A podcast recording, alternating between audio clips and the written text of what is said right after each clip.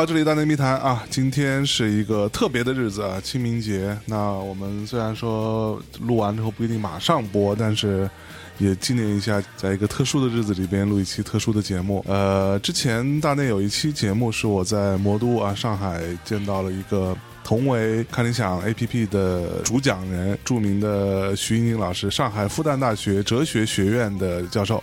徐老师，给打招呼来。哎，我给大家打声招呼啊！是这一期节目不是在魔都录的啊，哎是在帝都录的。对像是我们魔都的教授跑到帝都来录节目，这就叫伏地魔。伏地魔还是上次那期节目，呃，关于日本的哲学的一些呃比较简单的一些讨论吧，呃呃，受到了非常多的欢迎，然后有非常感谢这个嗯广大的这个大内听友哎呦的推崇啊！有有有，对，大家确实反应特别好。然后很多人说，哎呀，听完这个节目，然后就迅速的去看理想的 APP 上购买了啊徐云宁老师《暧昧》这一套的节目。嗯然后哎，最近呢又有一套新节目，对吧？有徐老师在看理想上又推出了一个叫做《用得上的哲学》，对，副标题叫什么来着？一个扛金的这个自我修养扛金还是杠精？杠啊，一个杠精的自我修养。哎，普通话没学好 啊？上海是叫扛金吗？啊，上海没这词汇。啊，没有这个说法。嗯 OK，哎，我们就直接说钻牛角尖、钻牛角尖啊，就这嗯个。哦，OK，所以这套新的节目是讲什么的？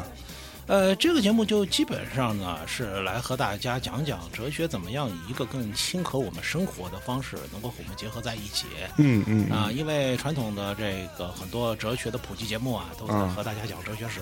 对哎呦，一讲就是七姑八姨啊，非常枯燥，对。啊，有时候就会讲些师生恋的故事啊。注意啊，师生恋的恋不是恋爱的恋，啊是链条的链，就 你们哲学系都有这种这种说法啊，是吧对对，链条的链啊。OK 呃，比如那个苏格拉底有个徒弟啊，啊。叫啊叫柏拉图，柏拉图有个徒弟叫亚里士多德啊，是是是。啊，互相修正，互相攻击，啊就构成了师生恋。OK，但是这些师生恋的故事啊，就是一些茶余饭后的谈资，它并不能够为大家提供一些能够用到的思想工具，啊。用来解决生活中的各种困扰。OK，啊，这就比如你你你学了数学了，然后一天到晚纠结是莱布尼茨还是牛顿，首先搞出了微积分，这和你自己做数学题目有半根毛关系啊？也是对对，可不嘛。除了能拿来装装逼之外，其实没有什么实际用处。哎，对对对，所以呢，我就是想办法让哲学从这种传统的历史描述里面解放出来，嗯嗯让所有的哲学家，管你是康德、黑格尔、亚里士多德，是全部都变成我们的邻家男孩哎呦，邻家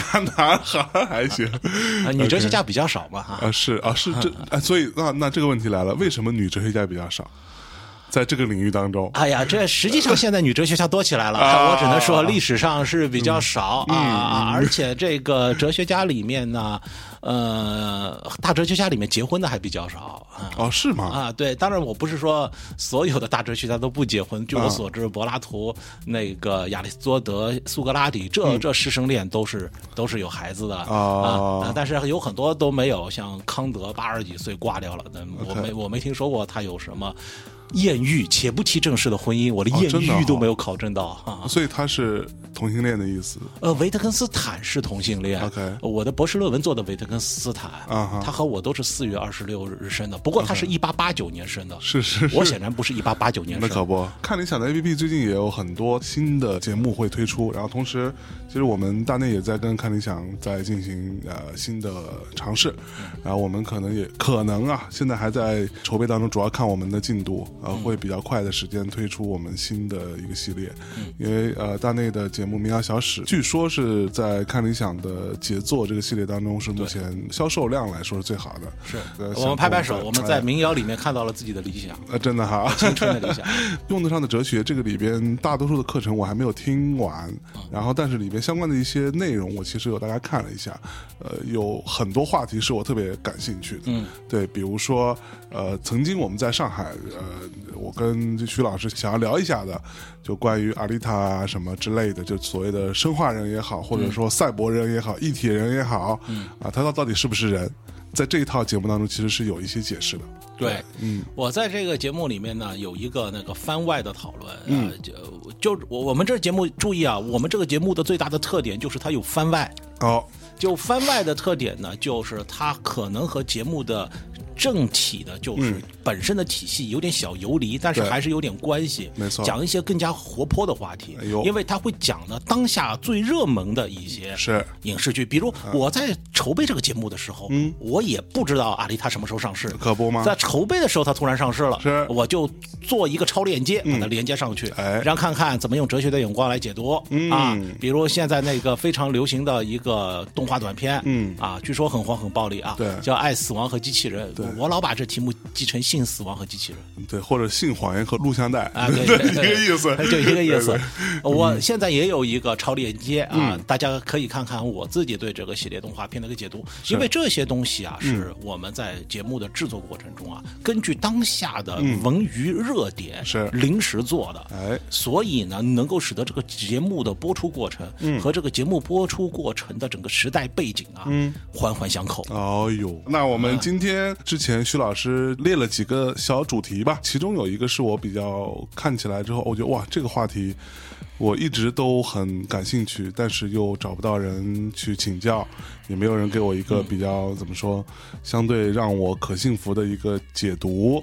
那就是一些关于人性的恶的这个部分的话题。嗯，那这个话题的大致的标题，徐徐宁老师起的那个叫做什么来着？这主要是和一部台剧有关嗯啊，呃，可能有一些我们在大陆的这个网友也看到了，就是我们和恶之间的距离。嗯 OK 是 HBO 呢和那个可能是台北地方的一些电视台哦啊相互结合的，所以它很可能是在那个 HBO 的这个亚洲亚洲的那个分部里面弄的，所哦以现在还没有播完。是。呃从现在的那个体量上看，大概是播了三分之一吧。OK 啊，也许快播到一半了。是是，总量也不长，十集。呃，就十集，啊，十集。OK 你看 HBO 一季都一般都这样，一般对，啊十十集都算长的，啊十集还有七集的呢。啊，对对。对对对对。英美剧的那个嗯。和我们国内的这个剧，它长度不一样。是是是，所以正好由这个剧的名字以及衍生到说，因为我们在录这个节目的之前没多久的时间啊，其实是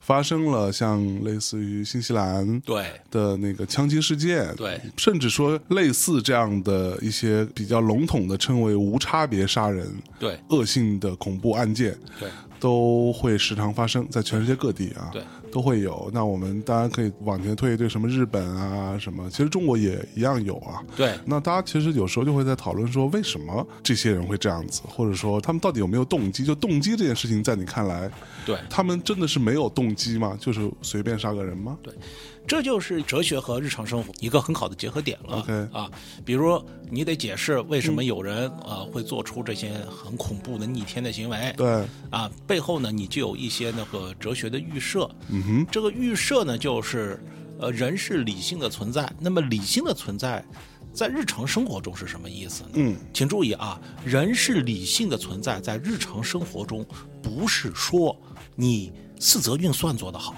，OK，你这个逻辑题都得满分，嗯。不是这意思。，OK，假设你逻辑题都得了满分，微积分是班上考第一名，嗯，然后呢，你下了课以后跑到剧院去随机杀人了，对，请问数学老师会以为你是理性的人吗？是可不吗？可可不行，你微积分考五十分，嗯，没及格，嗯，然后你你并没有去随机杀人，并没有随机杀人啊，听我们的大内节目啊，修养身心，哎。呃我们觉得你是理性的，那可不，听大内的人也未见得多理性，我跟你说，肯定不会随机杀人啊。是是是，呃，有有，就这就说明这个“理性”这个词儿不是像大家所理解的，是逻辑好还是数学好？是。我可以发现有很多逻辑好和数学好的人，嗯，脑子不太清楚。哦，是哈，指的当然不是说他们随机杀人了，嗯，就是说他做这个事情啊，嗯，他不看那个形势，或者不知道那个察言观色，嗯比如，你比如你问某个数学老师题目，对吧？嗯是，你明显看到这个数学老师今天脸色苍白，哎，好像身体不太好，嗯。是坚持来上课的。哎呦，你还下课，老师老师这题目怎么解的吧？对，你这有你你等他身体好了再再说，可不吗？可不吗，这这就是察言观色的，对。是或者你随便就问一个身体好的数学老师，或者问一个课代表，嗯。你不要老缠着他，对他已经带病来坚持工作了，对。对吧？你还他妈成天烦他，是吧？烦人烦的，这就不懂人情世故没有眼力见儿，对，我们哲学上所说的人是理性的，真正含义是指每个人都知道他做事情的目标这个目标是合理的，然后在确定这个目标的情况下呢，你再寻寻找一个合理的手段。OK 啊，比如你想要在事业上成功啊，这我们能理解。嗯人家就问你成功的目的是什么？对呃，成功的标准是什么？是你提出的一个标准就是每天吃一吨巧克力。嗯啊不，这个我就听不懂。嗯，你说你要建立一个很大的巧克力公司，我听得懂。嗯对但是你要一天吃一吨巧克力，我就觉得你不太理性。OK，然后你在这个理性的目标下，再寻找一个正确的手段，对吧？然后慢慢来达到它，这就叫理性。所以呢，日常生活中所说的理性，有一个合乎常识的要求。OK，并不完全是按照数学逻辑的要求来进行的，没错哎，这是我们判断一个人做出犯罪行为背后的动机是什么的一个思想背景。OK，那那是不是可以理解为说，在哲学体系当中，我们是有一个预设，绝大多数人都是理性的呢？嗯，哲学家比如从亚里士多德开始就把人定义为人是这个理性的动物。OK，他的一个想法就基本上，如果神经病，他都不太愿意把你看成人是啊。这在法律上也是有一定道理的。你不被看成人了，你反而做什么事情 就没有办法承担完全的法律责任了。是是是，所以那我们所有的讨论都基于说，我们认为一个正常的人类是一个理性的人，对就他的行为动机跟他做事情的逻辑都是比较合理的。对，但是这怎么解释罪犯呢？嗯，合理并不意味着他合法。比如一个罪犯，对吧？对嗯一个罪犯他就想赚很多钱、啊。好像我记得就是有一部郭富城和这个周润发合演的一部电影无双《无双》，就是印假钞的，对吧？对呃，显然这两个人都是高度理性的，他们就想非法获取利润，是。印一堆假的一个美钞，而且极为聪明，对吧？当然，主要是周润发坏了，嗯，郭富城是被卷进去的，嗯。不但，最后发现是同一个人吧？啊，对对对，是是同一人，这这是一个很大的剧情方猝不及，防给大家剧透了，我操！，这好像有些人看过了啊，嗯应该看完了，对，啊，就是有有 有段日子了。是。有段日子了，这最后是一个巨大反转，我也把、把我看傻了。嗯，好，我们不提这个事，就是这这件事里面的罪犯显然不是神经病，他们是完全符合精神上的鉴定的这个正常人的标准的。嗯嗯，呃，但是他们所做的事情无论怎么说都是违法的，是是不能不能原谅这种行为的。嗯啊、所以呢，所谓的那个精神正常，不等于你合法。是这，是另外一回事儿，就是精神不正常呢，嗯。大概就不不不不能承担完全刑事责任了。在精神正常、符合常识，是。我们在很大程度上再要做两个区分，就是合法和不合法。对，啊。其实就像我们看很多这种侦探小说、推理小说，整个这个犯案过程非常的凶残，对吧？残忍，嗯啊，天理难容。对但最后都会给你一个罪犯的一个自我陈述的时间。对就是我为什么要做这件事情？对我做这件事情是有我的理由的。对但是我做完了，我也认了，我该伏法伏法，对吧？对我该受到制裁受到制裁。对但是他的理由上，就是所谓的合理，对。但是并不合法，这个部分会给他一个很强的展示。对，对，嗯，呃，当然，这个“合理”这个词儿呢，在这里不是指合法理，嗯，合法理他就没真没事儿了。对，这个合理是指咱们可以理解，可以理解，呃，就听得懂他在说什么，是是是。但是并不合法理。没错。回过头来说一下这个，我们先是先从电视剧说啊，还是先从枪击案说？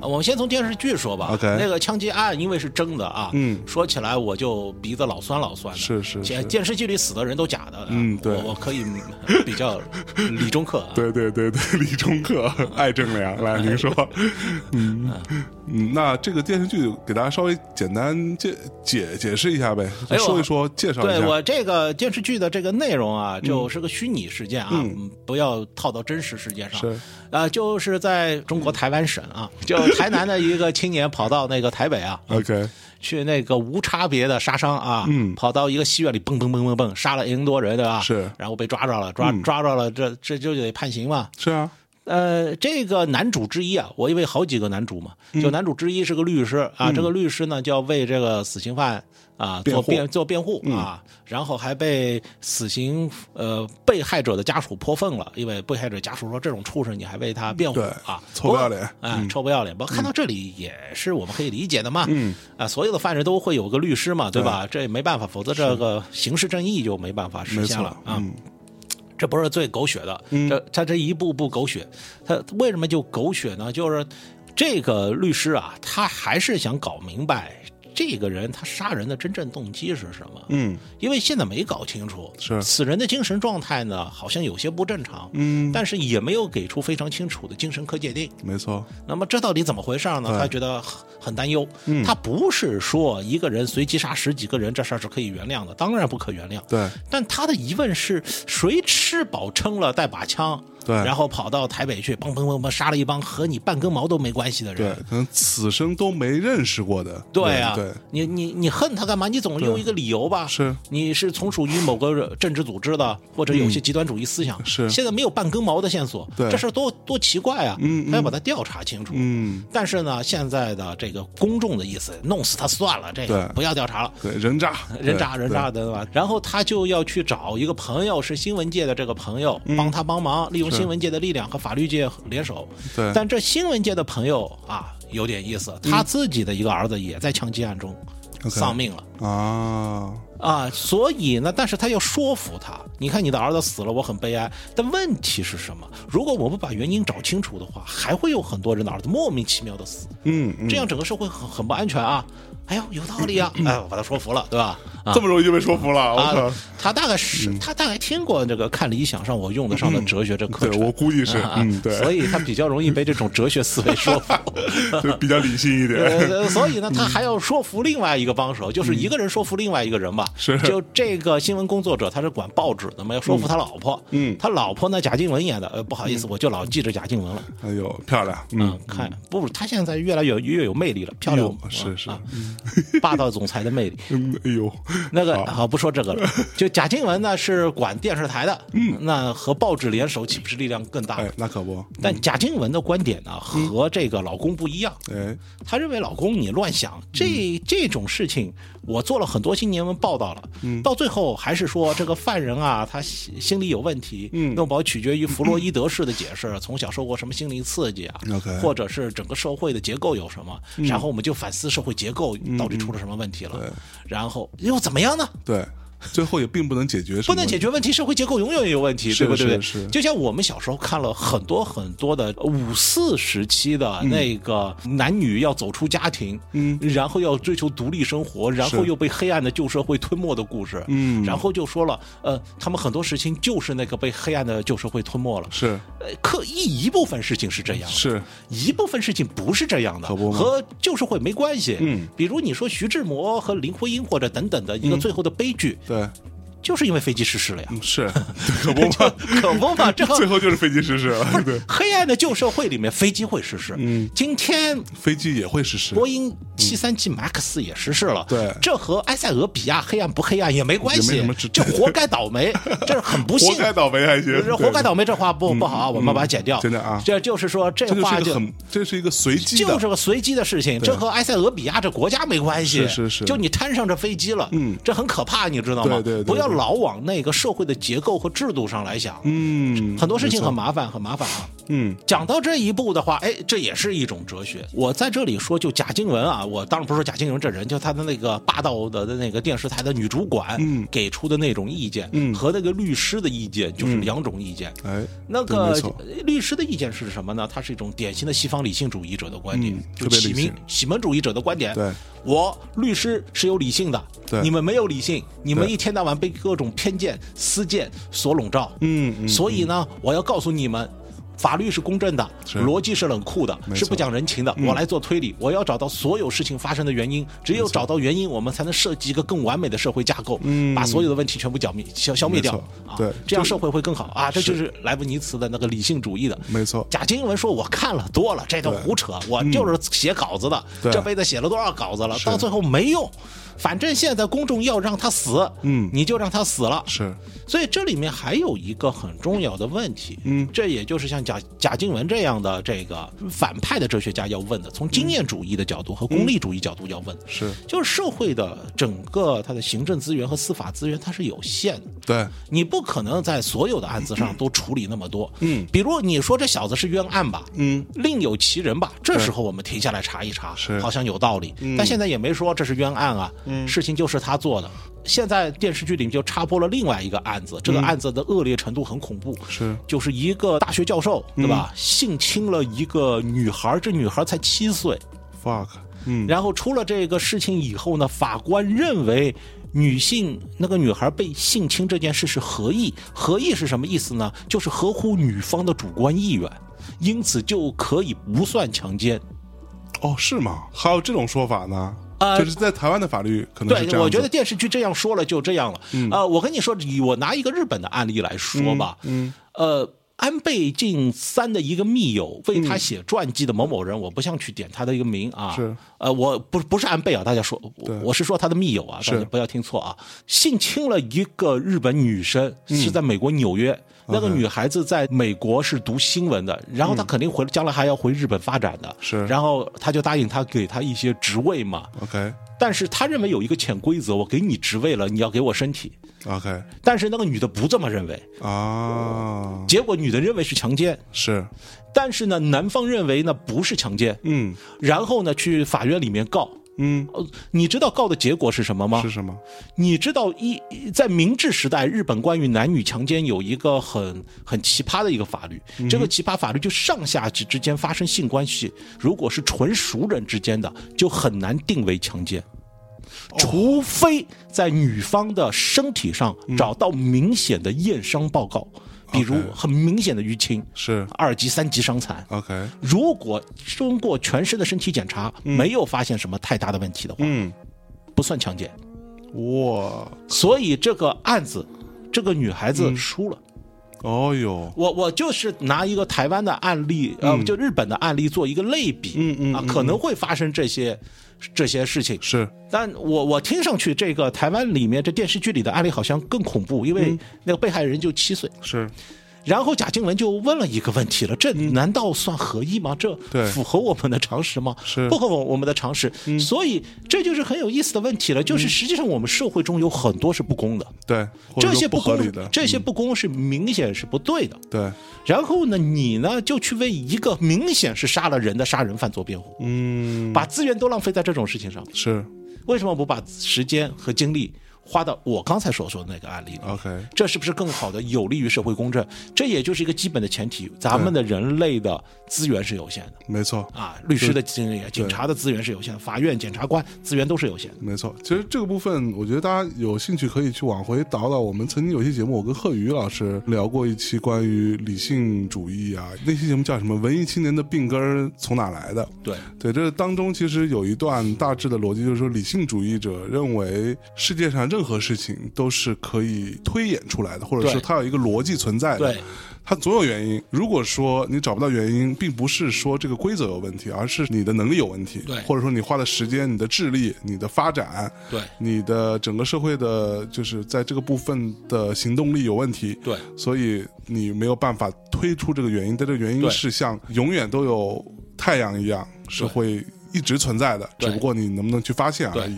所以在发现这个原因的过程当中，是会消耗大量的对资源、财力、物力、社会资源方方面面吧。但到底值不值得对的问题，对，嗯这就是我的这个呃看理想 A P P 上的这个用得上的哲学，嗯它有不同的板块设计。嗯，第一个板块呢是更接近于逻辑思维，类似于告诉大家一个理中客的道理。对就世界上凡事。呃，它的探究都有一个客观的理中客的程序，要按照它来做。就像你刚才所说的，这个原因啊，有可能就按照我们理中客的程序，就一步步就能找到了。是啊，要有耐心。但是在第二单元，我就反过来讲了。OK，因为呢，我们的资源是有限的，是。你一天到晚按照理中课呢，你就累死了。对。所以呢，你要重视我们的心理上的一些诉求，嗯，比如各种要像锚定效应啊、框架效应啊，对，某些偏见未必都是没道理的。嗯，有比如你在一个刑侦的部门里面从事刑侦，你还真的是完全按照那个理中课的要求，你肯定根据老法师怎么说，刑警刑警八了八零三说，对。必须这样。判，诶，和我在刑侦学校学的不一样，不废话吗？对否则还要你来学习干嘛？你再问刑刑警八零三，您说的这些判案的小诀窍，谁教你的吗？哎，别告诉别人啊，黑猫警长。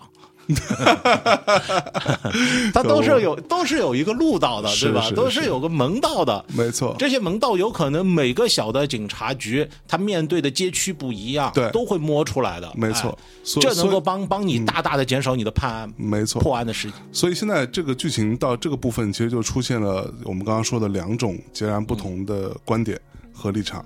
对啊，一种就是比较理中客的，特别理性主义的，说我就要找到这个原因。对啊，以这个律师为代表的。对另外一个就是以这个贾静雯老师扮演的这个角色为代表的，说你可能能找到原因，但是这个你所耗费的成本和资源未免也太可怕了。对你不如花多一些时间在别的事情上。对对对，嗯嗯，对，所以呢，很难说这两个人的观点呢是哪个对的，是哪个错的。嗯，那么这种对立呢，和我上次和向真兄讲的那个日剧《白色巨塔》里面的对立，又形成了某种对比。是白色巨塔里面有两个呃呃唐泽寿明演的这个财前医生嘛，嗯还有另外一个是那个李健医生。那么财前医生呢，啊，他对于医疗资源的看法是什么？嗯，他对医疗资源的看法就是指我们只要尽可能的治好更多的病人就可以了。对，但是呢，某些病人呢，貌似就是治不好的。嗯，那就把床位腾出来给那些治得好的人，是这也不就多救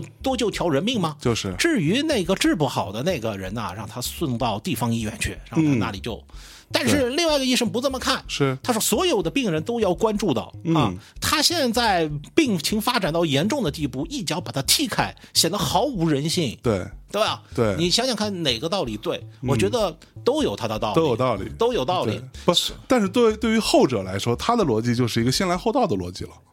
就在呃资源有限的情况下，那这个病人先来了，虽然说他有可能治不好，但是我还得竭尽全力去治他。他客观上有一个人情逻辑在里面，嗯因为在这个片子里面涉及到的这个病患是医药代表，嗯对。嗯医药代表是个姑娘，就没事就和医生经常喝酒，然后说咱们的那个好，大家都熟。对，结果呢，他自己得了病了，嗯，又到那个很熟的医院里面来处理，结果就是熟人来弄，来治病了，然后把因为他治不好一脚踢出去，他真的觉得感情上受不了。是是是，但是呃，财前的医生的一个逻辑很清楚，是不是又不是我害他得病的，对对吧？他得呃病并不是我的错。不用，其实客观上也是你的错。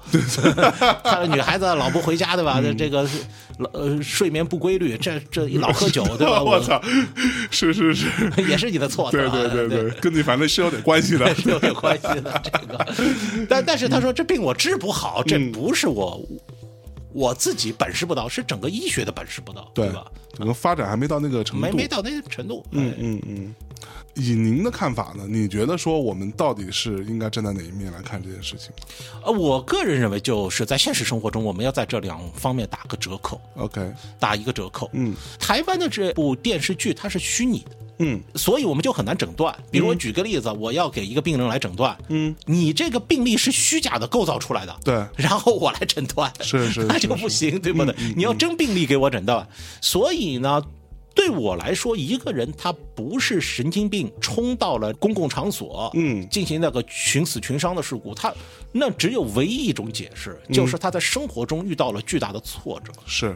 这个巨大的挫折使得他呢需要一个宣泄的一个渠道，嗯。然后呢，他可能就会寻找呢比他更弱小的人呢来下手，是这是一个 唯一我能够想到的这个解释。对然后这人顺风顺水的，对吧？啊，女朋友也很漂亮啊对，老板说要加你薪，嗯他说不错呀，加薪买把枪啊吧，找个人呢打打打打的打出去，有病啊！对不太合理。否那那就只他他真是神经病了，对吧？对对。那所以其实，比如说我们在呃国内也会有时候会听到一些新闻，呃，有一些地方会出现这种去幼儿园嗯去袭击小朋友的对。这样的情况，其实类似的情况吧。啊，对，呃，它是类似的一个情况，这这就符合我刚才所说的，嗯。就是对那个自己的发展啊和社会啊感到失望，嗯，然后呢又不敢向成年人下手，对。因为成成年人有反抗力嘛，是比较危险的就两类人嘛，成年人里面的女性，对如果没有成群结队的出现，嗯啊，夜深人静的就很危险。是，另外呢，小孩子也是一个比较容易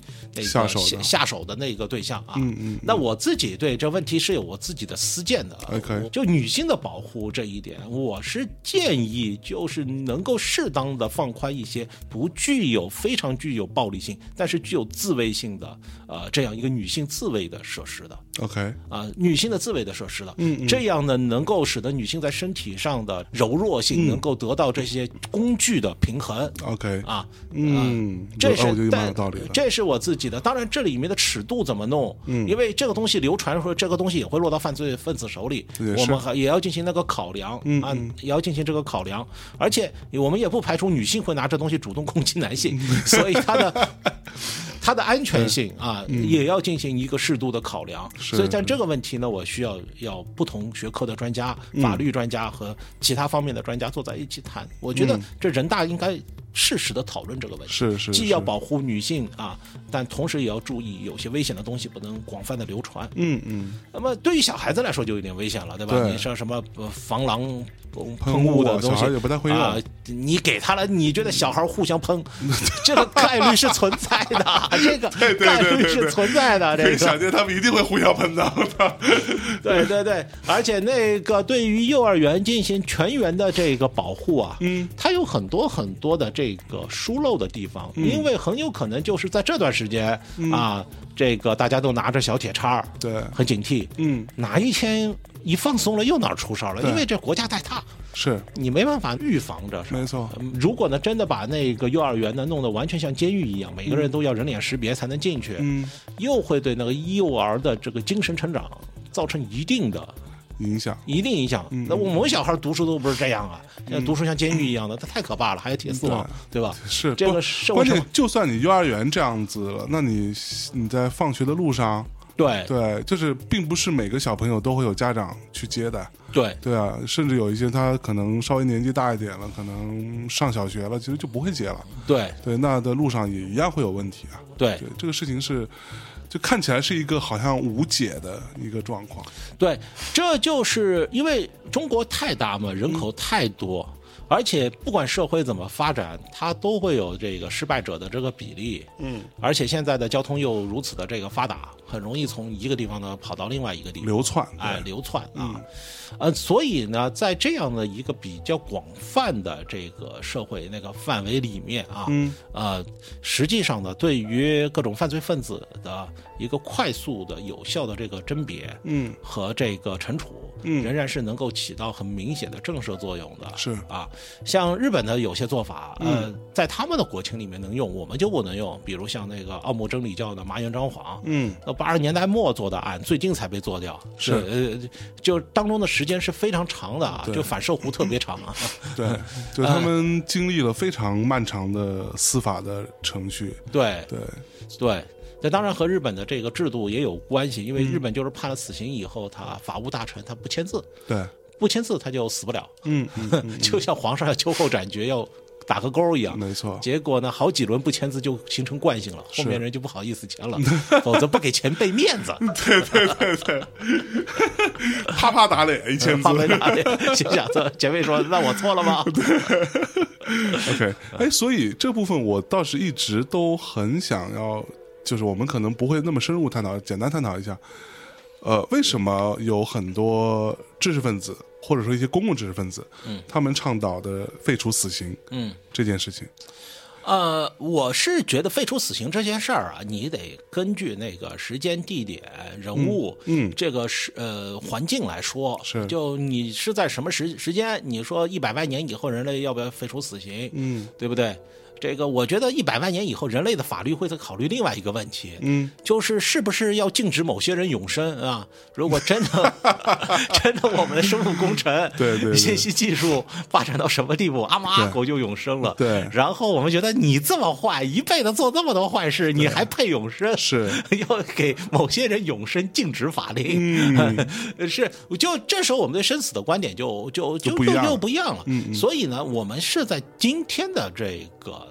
常识的范围里面推推论，以后的人就以后来做。嗯，那我我就把那新西兰的那个事情说一下，就是今天的这个世界它是流动的，是。有些国家呢，它的确小国寡民，嗯。人民的生活非常的幸福安康，是。啊，然后呢，整个社会福利水平很高啊，嗯。比如说新西兰世外桃源，对吧？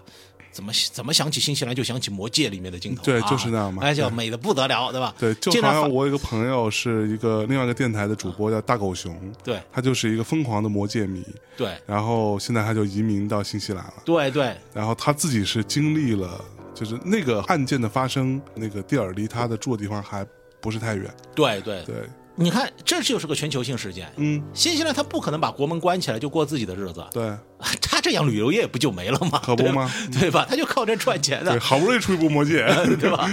所以呢，这个开放性是这个世界的特点，对吧？嗯我们有波音、空客帮着我们来实现这样一种快速移动。是，这哥们儿嘛，犯事的这家伙是一个澳大利亚人，那澳大利亚人其实也都不错。嗯，他是在哪里受刺激了呢？他是在法国看到一些袭击的事情，哦就一个澳大利亚人跑到法国看到袭击的事情，他就觉得应该去报复。你报复嘛，又跑到邻国新西兰去报复，这哪挨哪儿？啊，而且 没没有逻辑，听起啊，来，他有逻辑，他他有逻辑，呃，他是经过缜密的思考的。啊新西兰是免死刑的，哦，他知道自己的后果。他知道自己的后果，，OK，啊 然后他知道这件事是可以弄出去的。嗯，这哥们儿是我说哥们儿不太好啊，好像是我和他是一党的。嗯对。这家伙啊，这家伙呢是受过军事训练。的，OK，他有非常好的那个。呃，枪支的管控的能力，就是射击的能力，可以在很快的时间把子弹射进射进十几个目标，每枪都是很致命，我去，就就是很厉害的。嗯嗯，啊，他虽然用的是半自动专专业的，啊，对，专业的，嗯，所以他用的这半自动步枪呢，也、也是这个这个非常致命的啊，非常致命的。所以呢，所以新西兰是可以允许持枪的，对，好像是这样，就是这个枪支是全自动步枪，好像不行，就半自动的，就半自动就是指打起来是咚咚咚咚，就这个射速的，对，全自动的嘟嘟嘟嘟嘟就这个射速，那太快了，那没人能活下来。就是单发跟连发的差别，不不，它 比纯单发要好啊。就我们最早的这个，就抗日战争里面的那个枪是啊打个子弹还要退膛，对对然后再上膛，对。啊，就速度就棒棒，就这个速度。是是啊，最快就这样了哎，对，他能棒棒棒，OK，好。啊，很吓人了，已经很吓人了，已经已经很吓人了。其实我看他好像是说在去行凶之前，他进到那个寺呃清真寺之前，他还在做直播。对他有通过网络去直播他这个暴行。呃，他的一个想法呢是要号召西方世界，因为西方世界很多国家，尤其是盎格鲁撒克逊呃这个系统的，美国这更不用说了，这个枪支的获取的确比较容易。是，那么，所以呢，很多人是有这个枪支管控能力，呃，掌握能力的，嗯，呃，所以呢，他希望就很多人学着他的一个样子，嗯。用武力呢把穆斯林呢从自己的国家呢那个驱赶出去，是。啊、这就是他的一个呃基本的一个动机吧。是，现在呢，这个反正澳新两国的政府也给出了一个很严厉的指责，就谁在网络上，反正在他们的司法能够管辖的范围、控制的范围内啊，嗯，你谁在网络上把他的那一些血腥视频放出去，就要判重刑的，判好几年的重刑的，否则就变成他的一个同谋了。啊是啊是是，啊，这是一个非常纠结的事情。这家伙做了个错误的归因，嗯他为什么要解决这个问题呢？他是首先是他是觉得他在那个欧洲看到了恐怖的袭击，那恐怖袭击呢，往往可能就是伊斯兰极端分子对。呃做的一个恐怖袭击，嗯，因此他觉得要去保卫那个基督教文明。那他就在想，为什么呢？因为他没有是呃买过我的课程嘛。对他他用很原始的思维来想。可不嘛，他要是早花这钱，不就没这事儿了吧？操！啊，他也未必吧？他我 他如果不喜欢我的节目，可 可能他也听不懂。呃，我可以用英文和他讲，但是如果不是一路人，可能讲不过去。是是是，这和语言没关系，这这主要是是不是一路人？就他他的一个基本的一个思维就是，既然是穆斯林嘛，嗯，既然是穆斯林，所以呢，你穆斯林入侵了我们的这个基督教世界，嗯，做了这个暴力，嗯，然后呢，你就要用暴力呢来进行还击。是。以暴来制暴，嗯，这怎么听好像在某朝某代也对，对不对？比如你 你说那个美国独立战争也是通过暴力打出来的，对吧？南北战争也是黑人被解放，也不是呃通过协议的，也是要打仗，对吧？他想起了这些先贤，就觉得自己伟大的使命时刻到了 啊，就觉得要做这个事，嗯。啊，这就是个很粗糙的推理。是他并没有很清楚的用穆勒无法我们所说的那一种树因推理的方式来进行推理。什么叫穆勒无法？呃，穆勒呢是 John Stuart Mill，嗯，叫密尔，嗯，呃，是个英国近代的大哲学家。OK，因为是福建人呢，把英国哲学呢，福建人和广东人把福英国哲学弄进去，反反正按照他们的发音就莫名其妙发成穆勒了。你你这稍微说一下，福尔摩斯的英文叫 Holmes，对。就按照福建话，H 和 F 是不分的啊。我们福建啊，福建对吧？你知道，我们福建人，福建人，所以我们全中国都叫他福尔摩斯。对对，这这是个小小知识啊。OK，就是呃，福建和广东两省的人民试图在全中国人民的思想印记上打上。我们的戏谑知识是从我们两省进来的，可不吗？好厉害，一个一个印记啊！我们都是福建人啊，我们这不谈，我我我还真是。啊，您是福建人啊？我我我我，因为上海人没有纯的上海人的啊。OK 啊啊，这不这不谈了。嗯嗯，我们难怪你是大哲学家。那你说，我我就扯扯回去了。嗯，所以他他就有 John Stuart Mill 或者叫穆勒。嗯，他就说我们该怎么样对那个正确的原因进行归类。是，他就给出了一个求同法、存异法、共变法，或者是他们这些方法的一个共用啊。这在我的这个看理想的 APP 的节目上也都有。我大致就说一。说呃，什么叫那个求同法？嗯，呃，求同法就说了，对吧？呃，你现在这个外国小伙子，嗯，要到上海去追上海魔都的女孩子，嗯，对不对？对。然后呢，你就去看看了，所有追上魔都女孩子的是外国男孩子的共同的特点，哦，那就是有房产，有房产啊。结果他就知道有房产是提高他追上女孩子的共同的这个概率的一个根本的一个道理。OK，因为这所有的男孩子他都有房产。嗯。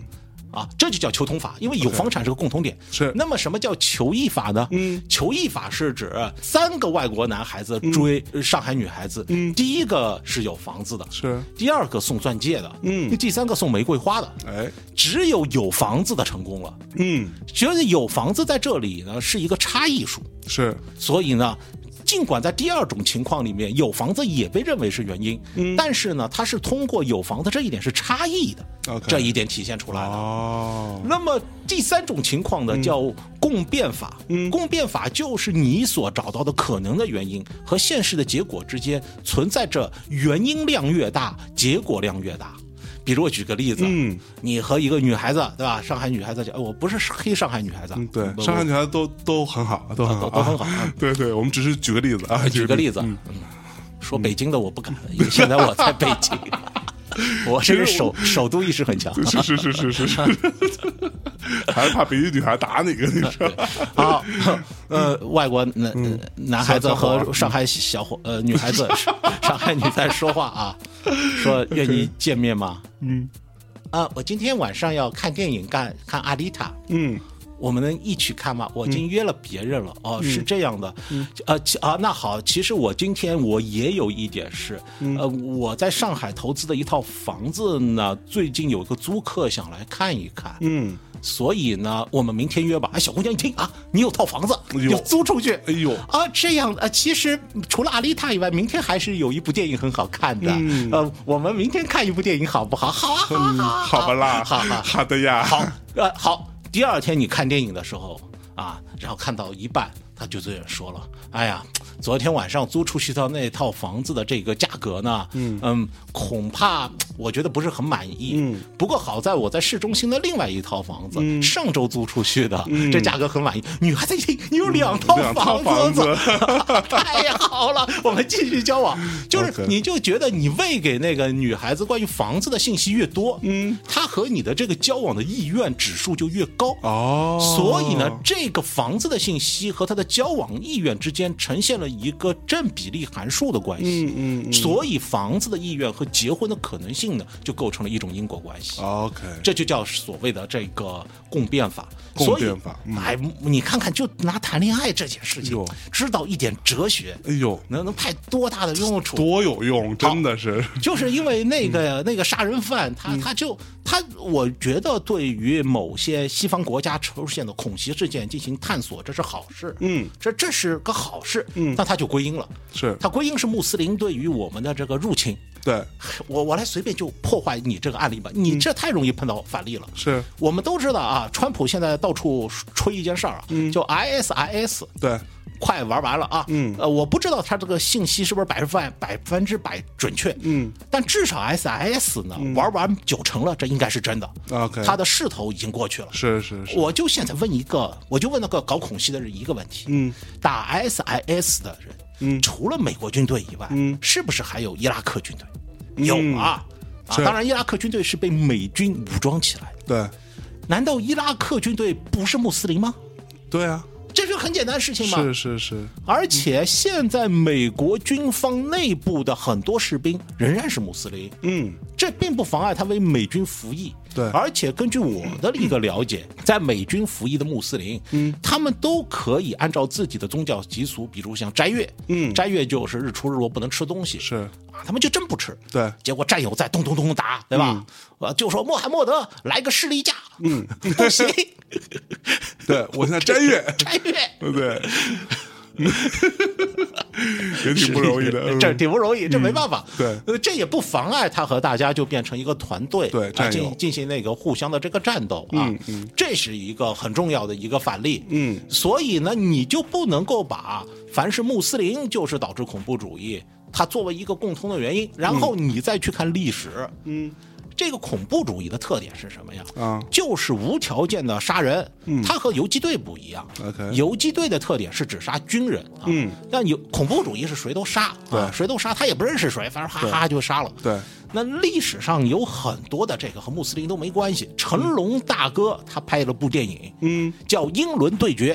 哎，这英伦对决它讲的是什么呀？嗯。它的一个背景啊，是北爱尔兰共和军新风党，嗯，为了追求北爱尔兰独立，曾经和英国啊干过一仗，嗯，那个成龙先生所在那时候，北爱尔兰的那个新风党已经化干戈为玉帛了，是。但是呢，还有一些极端分子啊脑子里不清楚，继续捣蛋。对。那我就问了，这和伊斯兰半根毛的关系啊？对啊。这实际上是所谓的天主教势力和英国国教的新教势力、基督教世界内部的事情。嗯对这不照样搞那种事吗？对嗯你看七十年代的时候，贝尔法斯特轰这儿炸了，轰那儿炸了，不是一天到晚把英国警察炸得头昏。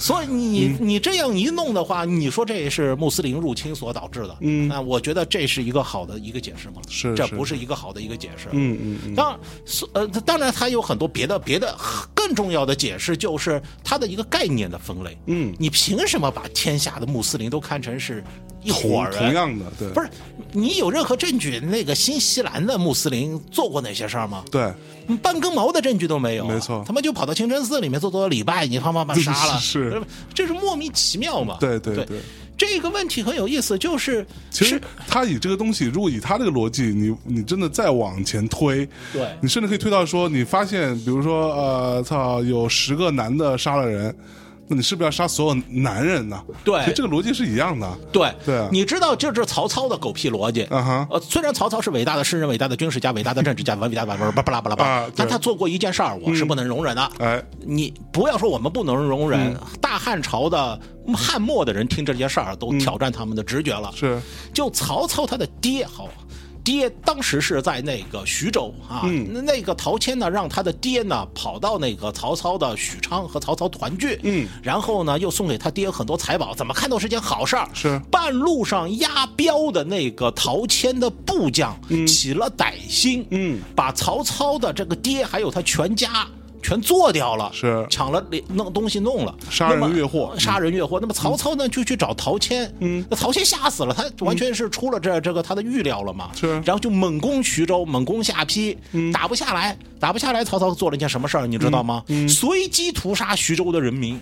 我去，有一种说法说他客观上是可能杀了二十万人，嗯，说泗水、淮水的河水都被尸体堵了。我去，你想想看，这帮杀人越货的和当地老百姓半根毛的关系，你找陶谦还有点道理，因为他曾经是陶谦的部将，你有本事把陶谦斩了，这是你的事儿。对。你杀那那些吃瓜群众干嘛？是可不吗？就就这种恐怖的事情，是严重导致了曹操人心的流失。对。那客观上对我们长江以南是好事，因为曹操这种滥杀的名义啊，太可怕了。是。徐州的人民很多渡过长江，来到了东吴的地界。啊哎啊！这对孙权客观上他是捡了个皮夹子了。嗯，是，因为人民当时就是财富嘛，啊，对对对。人民就是财富。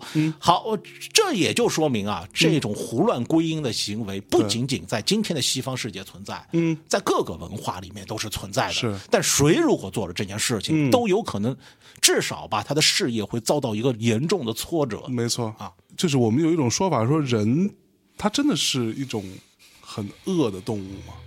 嗯这个我一直都很好奇。我觉得是这样的，呃我觉得是这样的。我自己对那个善和恶并不是特别的敏感。嗯呃，我自己的观点有点那个和大多数人想法不一样。，OK，呃，很多人都在批评现在的大学把大学生教成了精致的利己主义者，是，我不是这样批评的。嗯哼，我现在的批评是，大学教育把学生变成了不精致的利己主义者。OK，我认为精致了以后，你就没那么利己了。怎么怎么说呢？这个事儿。你你如果你的出发点是利己的，要为自己，但是你只要稍微做几步推理，根据你的常识，你就知道你要做成任何一件事情，都要离开离不开社会网络，嗯，因为每个人都有自己的社会资源，是，有自己的强点和弱点，嗯。你要通过和别人的联合来补强你的这些弱点，嗯。所以你就得尊重别人的利益，，OK，然后你就会变得精致。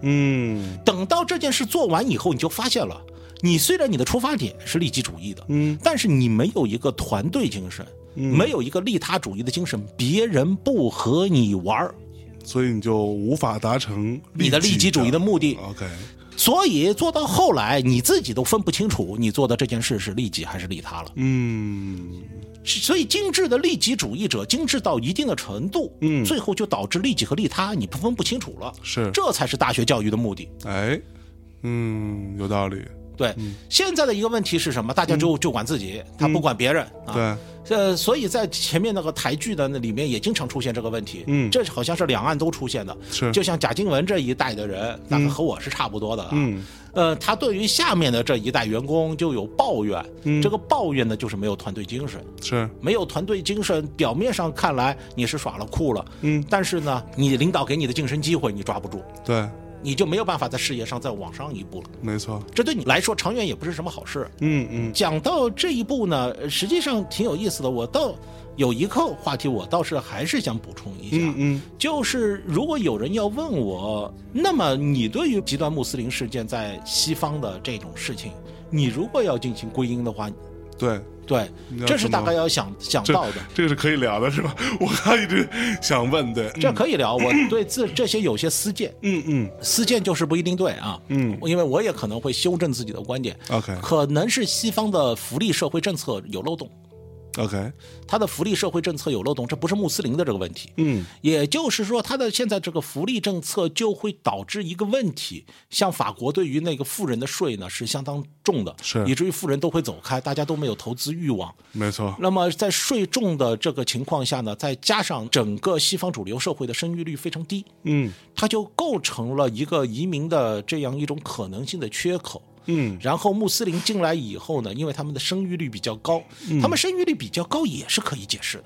嗯，怎么解释？呃，这个客观上的一个解释就是从一个欠发达地区到了一个发达地区以后啊，突然就面对比较丰富的这个物质条件，他就有很强烈的生育欲望了。就生育欲望往往是在什么时候？就是在比较穷向比较富的过程中，你就会狂生。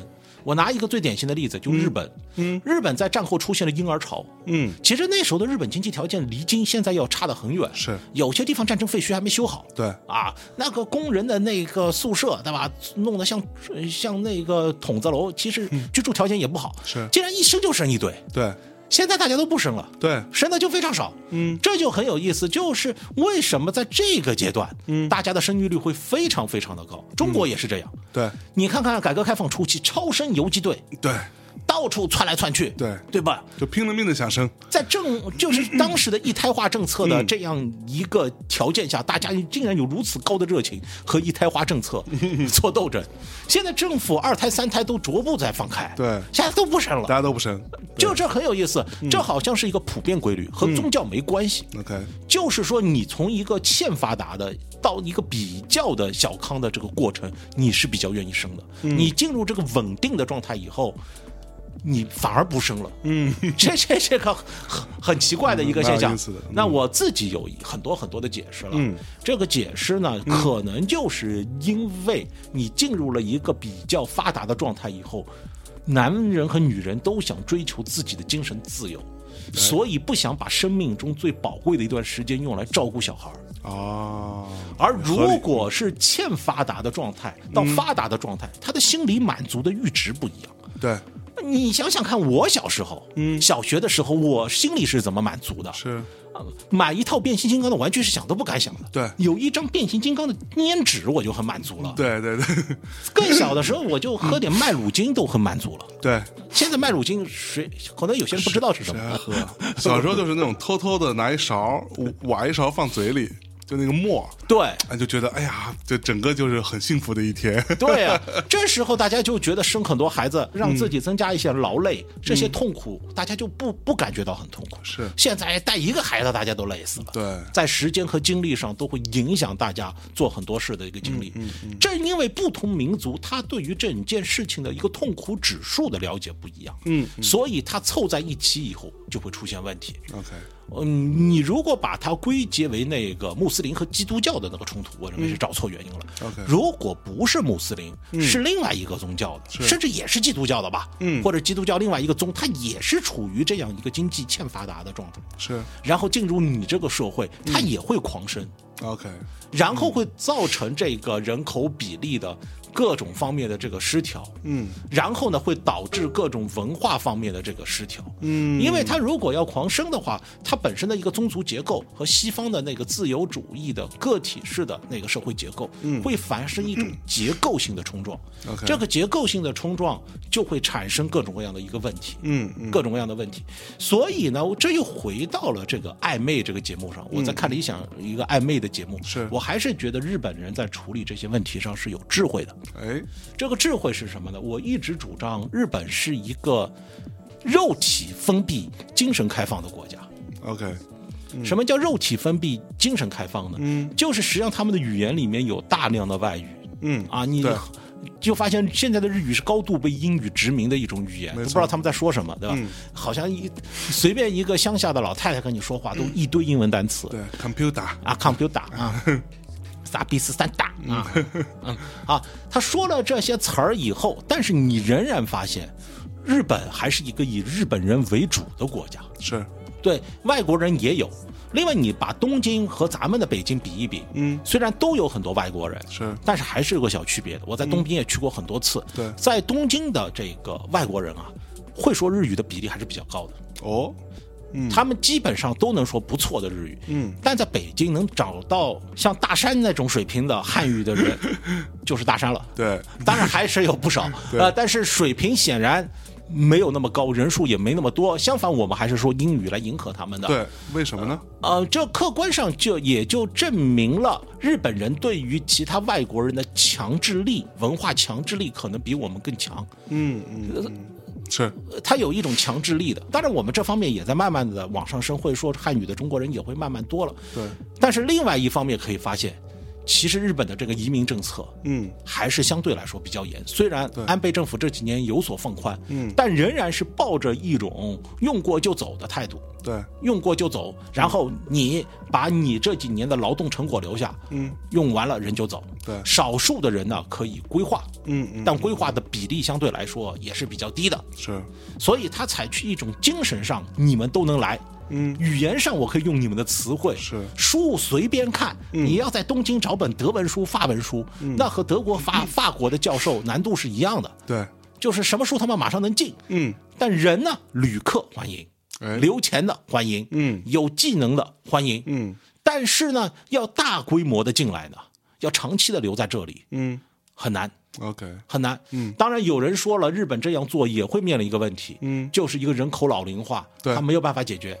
这可能也是像默克尔在德国考虑到让很多穆斯林移民进来的一个重要的动机。是德国也有一个老龄化的一个问题。嗯，但是你要知道，这个天下甘蔗它没有两头甜。嗯，因为 因为如果你把一个经济发展水平和文化和你不是太一致的人，嗯，那个大规模的这个引进了，对，它可能会导致的这个潜在的问题啊，嗯，会很多。是，它有可能会比老龄化呢更加的严重一点、嗯啊，更严严重一点。所以你在两者之间呢，你很难做出一个非常好的一个平衡，平衡。嗯嗯。但是有一点是肯定的，嗯，关于移民政策的一个基本原则就是，你可以把移民政策收紧，是，但凡是已经进来的人就已经进来了，对，这是个历史合法性。嗯，否则的话会引起一系列的这个混乱的。没错，啊，这我对川普政府的一个看法是这样的，我认为川普现在如果要收紧移民政策，我不想批评他，嗯，但对已经进来的人呢，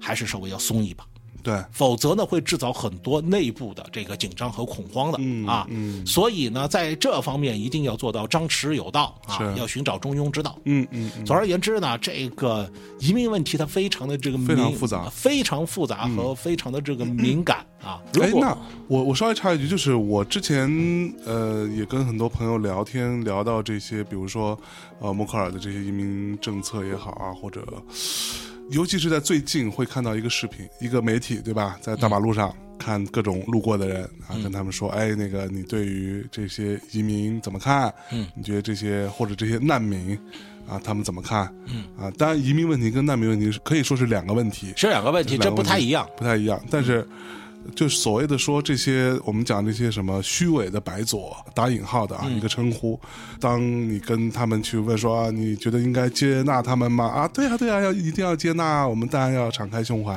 接纳他们，大家都是一样的，都是平等的人。然后和他马上旁边一个演员，一个。呃，留了大胡子的，一看就是一个穆斯林的一个演员，嗯，过来说啊，他就是我们今天找到一个难民，嗯然后今晚没有地方住，他可以去你家住吗？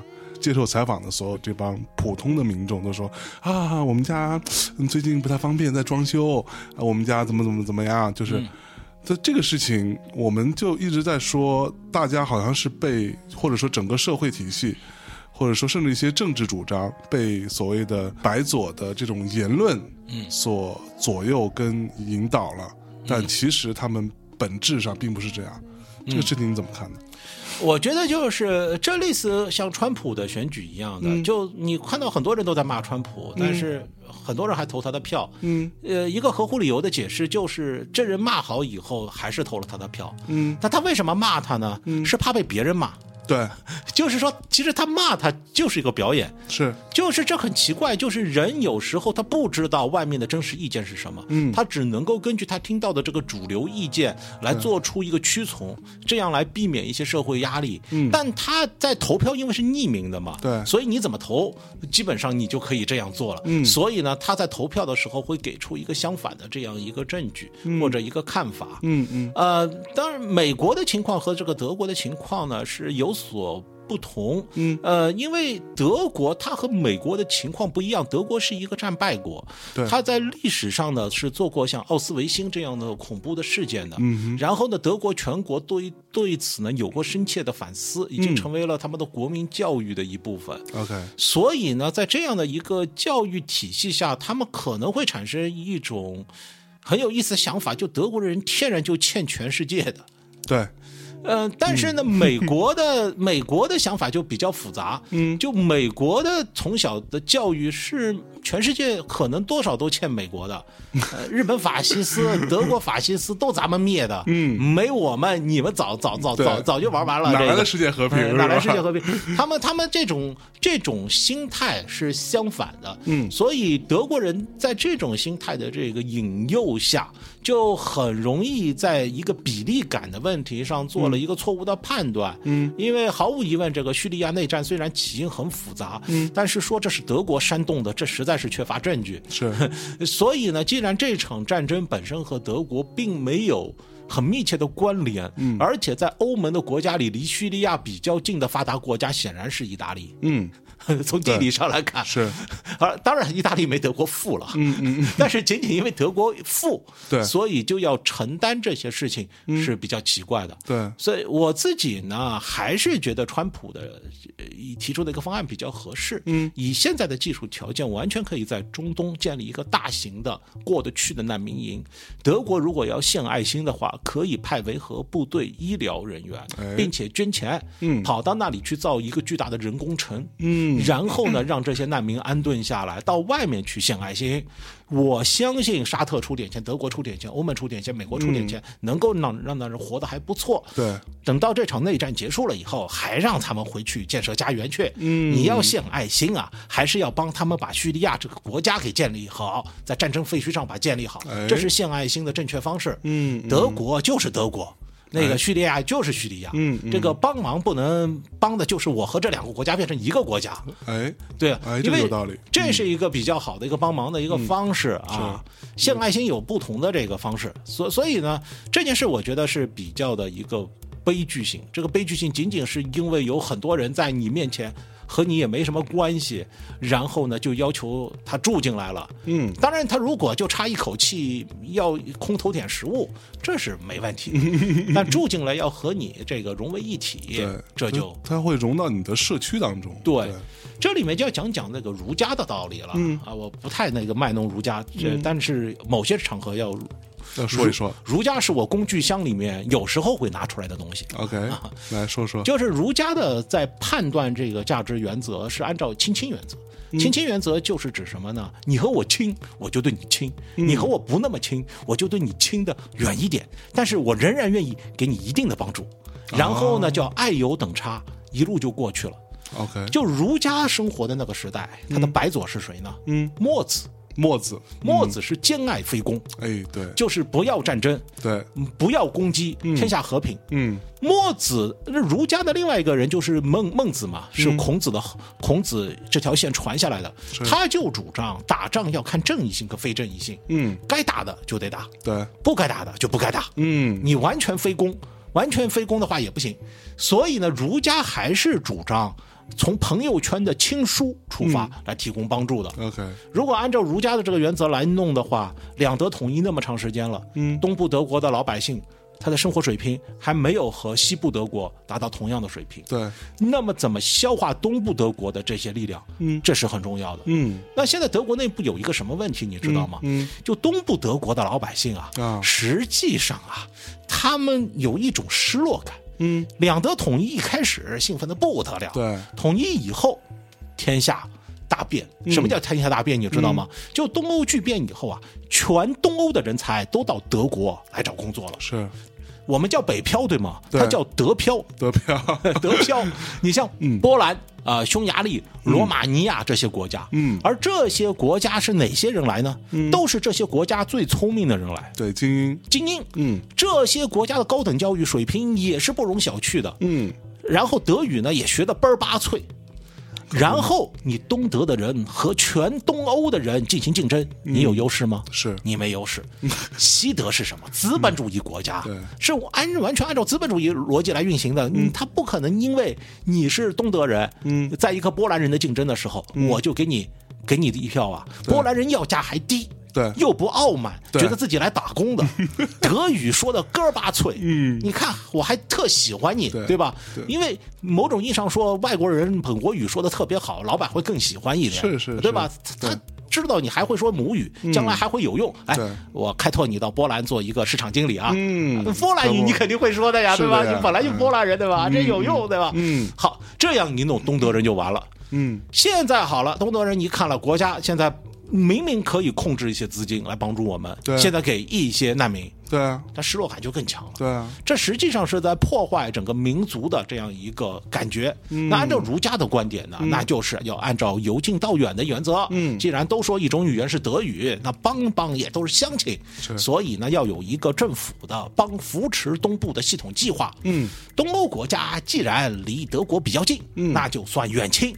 对你们来也是可以的。是排队的时候稍微往后挪几个位置。嗯他就是按照儒家的原则，就是这样弄的、嗯啊这样呢就可以既显示仁爱，又显示亲亲的这个原则。这样对于那些没那么亲的，他们也能理解，我觉得哎也能理解。嘛？谁谁叫你投胎不在这国家呢？对，对啊我们最后稍微聊一点啊，就是政治正确这件事情。对，政治正确这件事情是不是已经过度的被推到了一个很难回头的地步了呢？你觉得？我觉得不，呃，恰恰现在政治正确正在遭到很多力量的这个反质疑质疑和反击。嗯我来解释一下为什么政治正确是一件在一定程度上可能会遭到反击的事情。嗯，因为呢，你要照顾弱势群体，要男女平等，要爱护环境，这都是对的。嗯，我不是反对这些事情，我我现在说的政治正确是这个概念，嗯就是它以教条化的方式，对，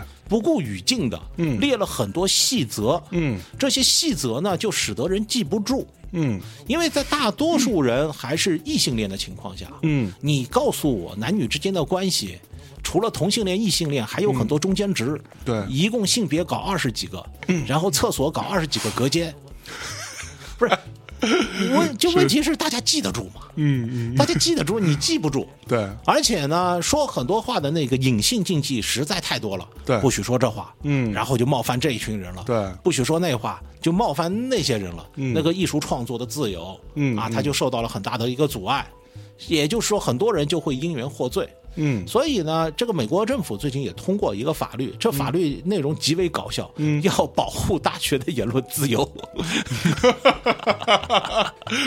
这也就是说，在那个大学里面说有些话，嗯。可能是不行了。就是如果他按照那个你涉嫌一点点对种族之间的比较，嗯啊，你就会变得非常的一个敏感。对啊，实际上不同的种族，因为他生活的风土条件不同，所以他在呃他的那个精神能力和物理能力方面都会有些小的差异。是这也不是什么大问题啊，也不是什么大问题，对吧？你你老拿这事儿完全不能说，这就不行啊。